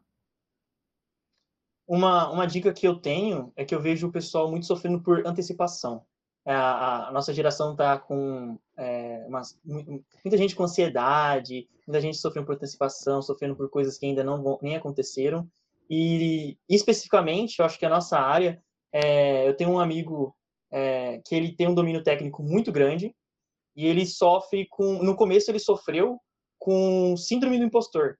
Ele já tinha um cargo de pleno, ele já ia, ia ser promovido a sênior e por, pela, pela idade dele ser muito novo e ele não ter se formado ainda, por mais que todo mundo falava que ele tinha um perfil já de sênior, ele já tinha um conhecimento de sênior, a empresa promoveu ele a sênior, todo mundo acreditava nele, mas ele mesmo, ele não, ele tinha questionamentos sobre o nível do conhecimento dele. Então, uma, uma dica também que eu tenho, por mais é, ainda é, novo que eu esteja na área, é, eu também vejo isso, a, aproveitar esse bom momento que a gente tem da área, tentar pegar é, oportunidades e, e, e, e criar essa experiência e também não sofrer por antecipação e, ter essa vivência, assim, acreditar no seu nível de conhecimento. É, uma coisa que me consolidou muito o meu conhecimento, que assim eu me senti bem, foi da monitoria. É, eu acreditei quem, quem puder ter essa, esse tempo livre para ministrar uma monitoria, é, acredito que, que seja uma oportunidade que você vai ver realmente com, com uma pessoa ali vai ter tá entrando é, numa fase que você já passou, você vê que aquele problema você já teve e você tem um conhecimento para poder ajudar aquela pessoa. Isso é bem satisfatório e você consegue sentir que você teve essa evolução na área. Você Sabe que eu fiz monitoria durante a graduação? Eu dei monitoria de cálculo. É, é, é, é, interessante, assim, as, essas experiências dão segurança, né? Então, como, como, o Caio falou, a monitoria, de você ver que você sabe mais que o outro, o próprio estágio, onde você consegue se comparar ali, ver que você, que você sabe que você consegue produzir, e você acreditar em você mesmo, né? Porque essa síndrome do impostor acontece não só na área de TI, acontece em várias áreas. É, e as pessoas, é, ela não acreditar nela mesma. Então, é você ter essa autoestima de que você reconhecer também aquilo que você não sabe e aquilo uhum. que você sabe, né? Você você está vendo, né? E mas alguns alguns desvios, distúrbios, sei lá, psicológicos têm às vezes atrapalhado as pessoas que elas não conseguem enxergar, né? É, que ela sabe que ela, como você falou, cara, todo mundo falava que ele conhecia e ele achava que não, que não conhecia, né? Então a gente tem uma confiança naquilo que a gente está fazendo. E como a nossa área ainda muda muito, né, todos os anos, é ainda mais difícil da gente controlar o que a gente está fazendo. A gente vive mais as oportunidades mesmo. É, se manter atualizado. É, a, a, a, computação a gente sempre ouviu falar isso, né? Porque a tecnologia evolui muito rapidamente, então a gente tem que estar sempre estudando, né? Sem, sem virar neurótico também. Mas hoje em dia todas as áreas, porque a, a evolução tecnológica não é só mais na computação, né? Uhum. Não é na medicina, é, tem vários equipamentos novos, tem técnicas novas, então tem em várias áreas isso acontece e as pessoas não podem mais parar de estudar, achar que terminou a graduação e nunca mais vai ter que estudar nada. Não existe mais isso para nenhuma carreira. Puxando um pouco para essa corda aí, da última tecla, talvez seja o último assunto de conversar, é, existe muito essa diferença, professora, é, entre o que, que o pessoal é, fala, o pessoal do mercado que fala mal da graduação, fala mal da academia, e o pessoal da academia que também tem professores que não, não como que eu posso dizer isso? Apaga não isso. Não incentivam aí. Não, calma, isso é feio, eu vou falar, eu ia falar. Também tem essa questão da, do mercado, eles é, veem um jeito a academia e a academia vê o, jeito, o outro jeito do mercado. Como ah, existe, dois mundos, né? É, existem esses dois mundos que às vezes se conversam muito bem, dependendo do perfil das pessoas, do, do, profissional, e tem às vezes eles são totalmente separados. Tem gente que fala, ah, eu não vou fazer graduação, não, não valorizo isso. Tem gente que é extremamente acadêmica e ela não consegue entender como que o mercado não valoriza eles, né? Tem é, essa, essa divisão. Como uma... o mercado pode agregar. É, principalmente porque, assim, por que, que eu estou fazendo uma graduação? Por que, que eu vou entrar no FMS? Por que, que eu vou entrar na Facom? É, sendo que não tem JavaScript lá, não tem é, um React da vida, não tem coisas que eu vou ganhar dinheiro no mercado, né? Então, a senhora pode falar com mais propriedade que durante, é, a senhora começou em 91, agora em 2021, a senhora pode, falar mais com propriedade é, que as tecnologias vão e vêm, né? O Corba já foi muito forte, é, o RMI já foi muito forte. Então, a gente hoje fala de Upper West, GraphQL. Então, assim, é, as tecnologias vêm e vão, mas a base da computação clássica se mantém a mesma, né, professora? É, é, você está falando das tecnologias, realmente a gente evoluiu muito, né? Aquilo que eu aprendi lá na graduação, em termos de tecnologia, de, de linguagem, por exemplo, eu aprendi Pascal lá. Né? Só, aprendi, só usei Pascal na, na graduação, não usei no mercado de trabalho. Mas você pensar em, em estrutura de dados, é, em melhorar um código, de tornar mais limpo, de, de, de usar um, um, um, design patterns né, para melhorar uma solução, essas coisas elas, elas ficam, né? É, e se você vai para o mercado, você não teve contato com isso. Você vai ter contato com o código daquele jeito, você não vai conseguir melhorar, porque só vai estar vendo aquilo daquele jeito. Nossa área, vocês sabem que não é regulamentada. Então, por exemplo, o médico ele não vai poder atuar se ele não tiver o diploma. Mas eu posso ser um desenvolvedor, ganhar bastante aí no mercado sem ter a graduação? Posso, né? Porque não é uma, uma, uma profissão regulamentada. Mas eu tive um aluno lá em Natal, ele já tinha 20 anos de mercado, ele tinha uma empresa dele com muitos clientes. E ele foi fazer graduação, ele fazia análise de sistemas num particular lá. Eu falei para ele uma vez, por que, que você está fazendo aqui? Né? Você já tem um monte de cliente lá, sabe desenvolver. Ele falou, mas aqui eu estou aprendendo coisas que eu não vi. Porque eu fui aprendendo na prática. Mas tem certos conceitos que eu não tenho. E aqui eu estou vendo, por exemplo, dei aula de banco de dados para ele, dei aula de SQL. Ele falou, aqui eu estou aprendendo a fazer certas consultas com, com, com, estruturas muito mais eficientes do que eu, que eu, fazia lá, porque eu aprendi na prática e não, não, não mexi, não evoluí daquilo lá. Né? Então, tem, você aprende a tecnologia, mas não, tem certas teorias que você pode aplicar e que você não vê se não for na graduação. Então, é importante. É por isso que algumas empresas, né, a própria lugar onde a, a SESI, né, Lourdes? Isso. Você, o próprio SESI, por exemplo, não, não sabia, mas a Lourdes falou que ele não contrata se você não tiver graduação. Então, tem algumas empresas que elas, elas pedem a graduação, porque elas veem essa diferença do profissional que passou por uma graduação.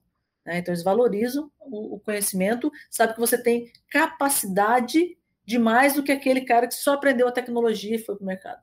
Complementando o que a senhora falou, se eu estiver errado, a senhora me, me, me corrige, é, eu, eu, imagino assim, que dependendo do, do escopo que a gente vai fazer, é muito, muito é bem perigoso pegar um cara aí formado por um curso online e saber mais do que a gente aqui. Vou falar um, uma área, por exemplo, é um, um desenvolvimento de front-end aí em React. Mas talvez para uma fazer um trade-off entre uma tomada de decisão aqui é, olhar um nível micro ali do seu código talvez não seja o, o que fazer o diferencial. Talvez olhar a arquitetura com o macro. Ou a coisa até mais técnica, por exemplo, assim, é, por que, que a gente vai usar essa, essa lista aqui, não essa? Por que essa estrutura de dados? Qual é os ganhos? Ah, qual que é o trade-off? Eu vou, eu vou ganhar na hora de inserir elementos? Eu vou tirar é, na hora de ordenar os elementos? Qual que é, onde que eu quero ganhar? Ah, não, eu sempre uso o array list, eu sempre uso... Mas por quê? você às vezes a gente, a gente fica e uma vantagem, não que você não possa aprender isso fora da graduação. Eu acho que a questão é que aqui na graduação você tem não só a, as matérias para te guiar, mas os professores capacitados, professores, é, é, falando bem agora da Universidade Federal, é, a gente tem aqui um leque de professores é, muito muito elevado, né?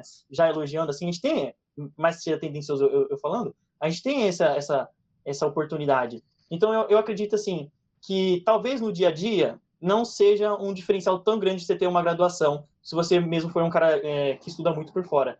Mas eu acho que talvez vai ter um dia, vai ter um problema que você não vai ter a sacada se você tivesse passado pela graduação, pela estrutura de dados, entender por que, que é O de um acesso a um array, um array list da vida, porque é log de n ou uma árvore árvore binária de busca, uma uma, uma é, como é rubro-negra da vida. Talvez acho que esses, essas tomadas de decisões aí que vai agregar mais valor. Por que, que uma consulta vai durar X segundos, outra menos ainda, Y segundos? Eu acho que talvez, professora, eu, eu acredito que tenha esse, esse valor agregado. Isso, e até, né, professora, as pessoas ficam, desse perfil, ficam sujeitas ao mercado, né, porque elas aprendem as ferramentas, né, e não a base, a lógica. Então, toda vez que muda alguma coisa, elas têm que mudar tudo, tudo de novo, aprender tudo de novo. Então, fica meio que um conhecimento quase descartável toda hora. Isso.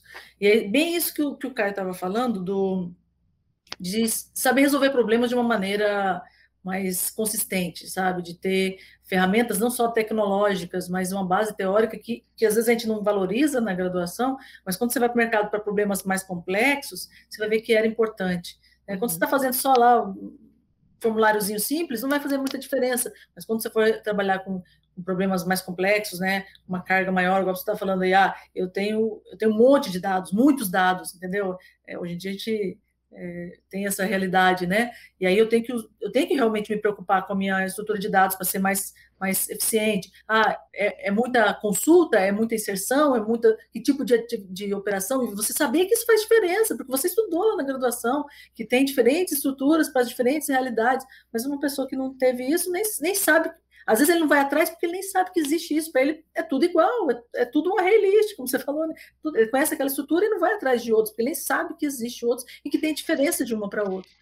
É, então, essa é a diferença, da, a grande vantagem de você ter uma graduação. É, você estava falando também desse, desse, dessa dicotomia entre a universidade e a, a, a indústria, né? Eu acho que a gente está vendo que a gente precisa trabalhar junto, então, vários professores ali têm projetos práticos com, com empresa, é, inclusive no, na pós-graduação, e então acho que essa, essa, distância já diminuiu um pouco, mas alguns professores ainda ficam com, com a visão de que a, a indústria faz mal feito, não faz direito, não faz do jeito que a gente, que a gente propõe, mas a gente tem que entender que existe o trade-off, como você falou, tem certas coisas que às vezes não dá para aplicar integralmente daquela forma teórica que você aprendeu ali, mas você vai adaptar na indústria. Então, a gente tem que, que, que entender um lado do outro. Então, não é só a empresa falar, ah, você está aprendendo um monte de coisa que você não, não vai usar aqui. Mas isso, em algum momento da sua carreira, você pode utilizar. Então, é como a gente não sabe em que momento vai ser isso, a gente precisa dar uma base mínima, e aí, como você falou, gente, em todo lugar você vai ter professor ruim? Vai. Mas ali a gente tem muitos professores bons né, na, na Facom. Então, a gente tem que reconhecer isso e você tem a oportunidade de aprender com vários é, coisas que você vai lembrar agora não, mas daqui um ano, daqui dois, daqui dez anos, você vai estar lembrando, puxa vida, o professor falava isso lá e eu não valorizava, não entendia o que, que era. Pro, a senhora quer falar é, algum agradecimento final? Tipo, obrigada e foca em estudos, tipo isso, alguma coisa? Mensagem final. é. é. Quero agradecer então a oportunidade que vocês me deram aí de falar um pouquinho da minha história que começou na UFMS, passou por um caminho né, longo ali e voltou para a UFMS. É muito gratificante estar com vocês e dedicação. Eu acho que tudo que vocês estiverem fazendo, a, a mensagem mesmo. É, nos estudos, sempre sabendo equilibrar as coisas. A gente sabe que às vezes não preciso querer tirar 10, mas eu tenho que querer fazer o melhor que eu posso. Tá? Se é possível tirar o 10, por que não?